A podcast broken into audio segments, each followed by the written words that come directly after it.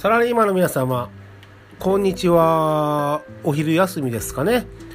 えー、後半頑張ってください。サラ金です。はい。本日2020年11月10日火曜日です。はい。時刻はお昼の12時20分です。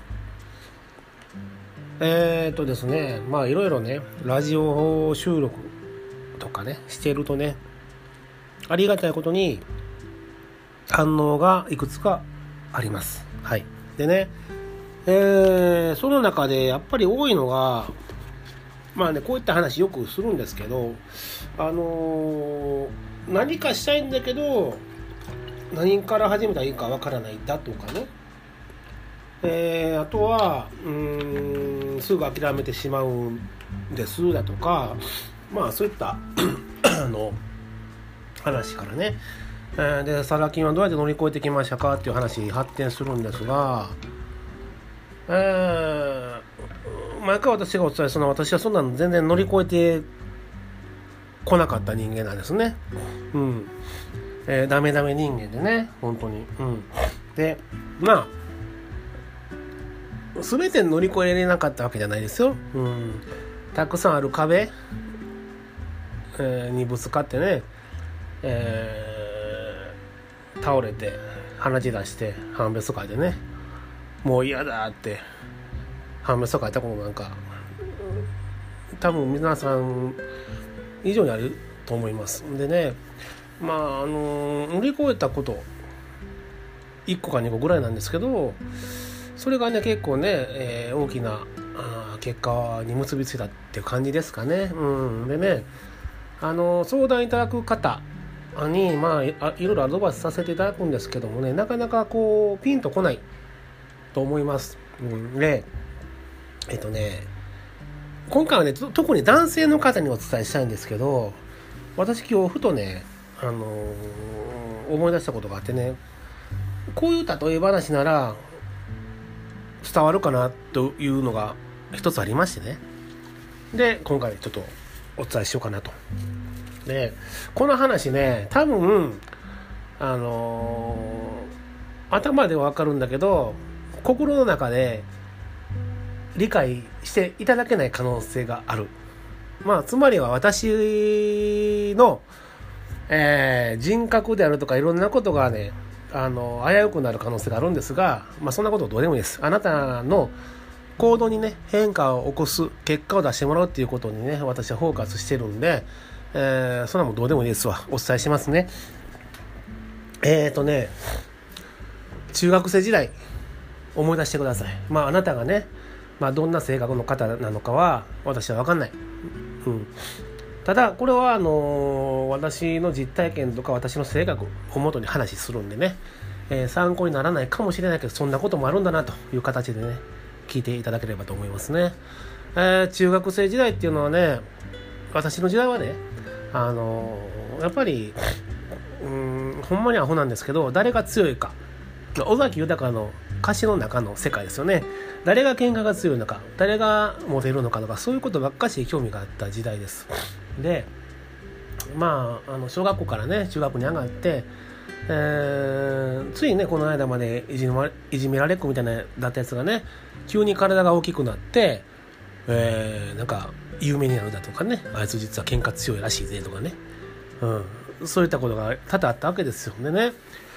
私はねあのー、まあ話とかね 話す感じとかあこういう感じなんで、あのー、誤解されがちなんですけど昔喧嘩とかしてたらすごいやんちゃっていうか、まあ、ヤンキーやったんじゃないですかって言われる方もいらっしゃるんです。全然そんなことなくてあまあ性格は荒いんですけど普段はおとなしいと あのその争い事は好まない人間なんですよね。うん、なんだけどやっぱこう学生時代中学ね特に、えー、普通に過ごしててもねそういったことに巻き込まれるわけです。うん、でね、えー、当然そういったね場面に出くわす、まあ、自分が例えば、うんまあ喧嘩の対象にされたとかねそういったところとなるとやっぱ怖いわけですよ。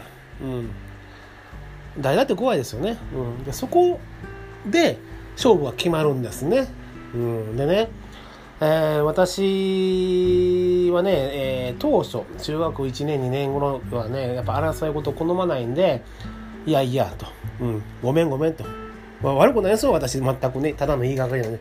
全く悪くないにもかかわらず謝っている自分がいると。でそういうのが続くとだんだん腹立ってくるんですね。自分に、うん、でえー、中学2年の後半ですね、えー、ある日突然なんですが、えー、また同じようにね、まあ、そいつはヤンキーっていうやつらにね体も荒れた時にね私何したか分かりますか？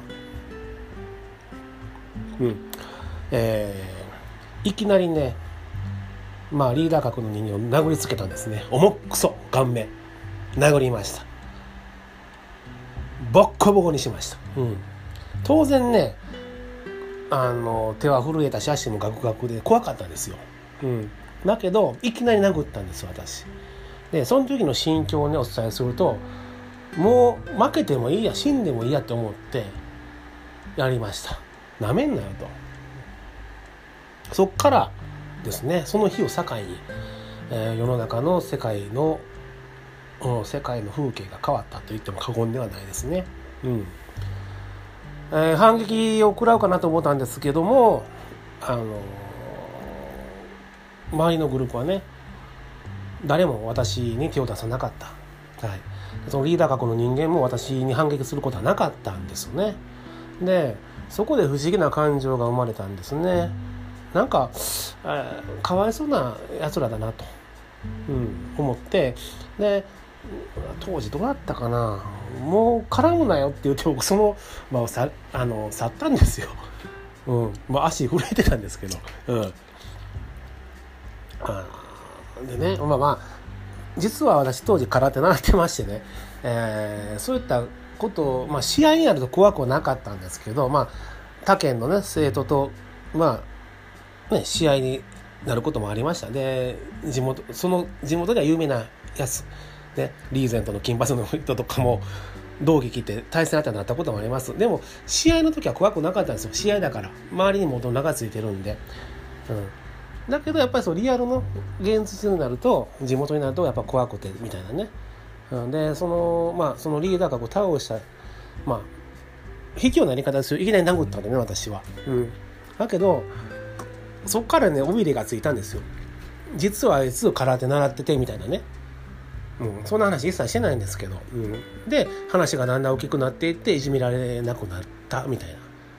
あの語弊あるんです。いじめられてたわけじゃないんですけどなんかちょっとこう、うん、乱つような人間って絡まれやすかったんですよ、うん、乱つって言ってもあれですよ。いろいろまあ服装であるだとかね、うん、でまあまあ、あのー、その日を境に景色が変わって、えー、何事もなくなったと。でねもうまあ今46のおっさんですけどその中学の頃ねすごい昔の話なんですけど今に置き換えてねなんか結構こう共通するもんがあるなっていう気がしたんです。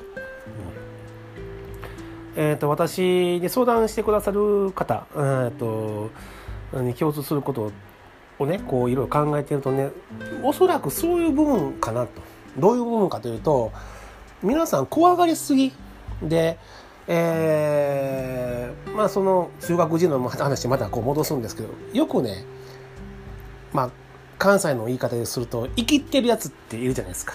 で強そうに見えるやつね実は弱いんですけど彼らが使う言葉って大体ね「お前どつくぞ」とか「お前やったろか」って言うんですよ。言いますよね。でもやらないんです。もう見えてきましたよね。でね私が世界変わったっていうのはお前どつくぞとか殴ったろとかとかね。お前ええ加減せよ。今から俺じゃあ空手習ってんや。やったろとか。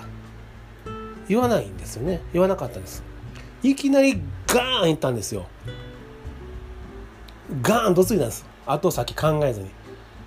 これ殴って避けられたらどうしようだとか殴った後反撃食らったらボッコボコにされるんじゃないかとかそんなこと考えなかったんですよ。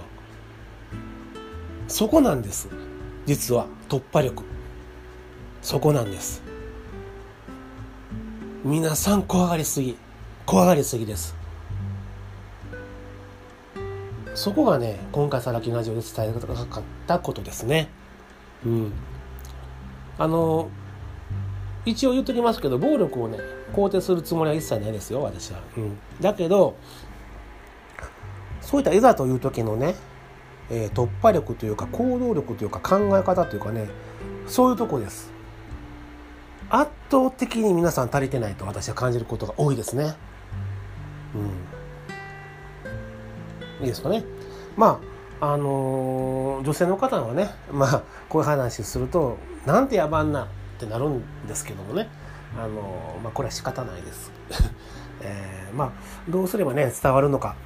っていうとこでねうんなんかこういろんな話どうもお話しすれば伝わるのかなっていうのをね試行錯誤してた時にねふと思い出したんでね、えー、ちょっとこんな感じの話してみましたはい、えー、今日はこの辺にしておきましょうではまた明日か明後日か分かんないですけども次回よろしくお願いいたします。さらきんでした。今日も一日頑張りましょう。バイバイ。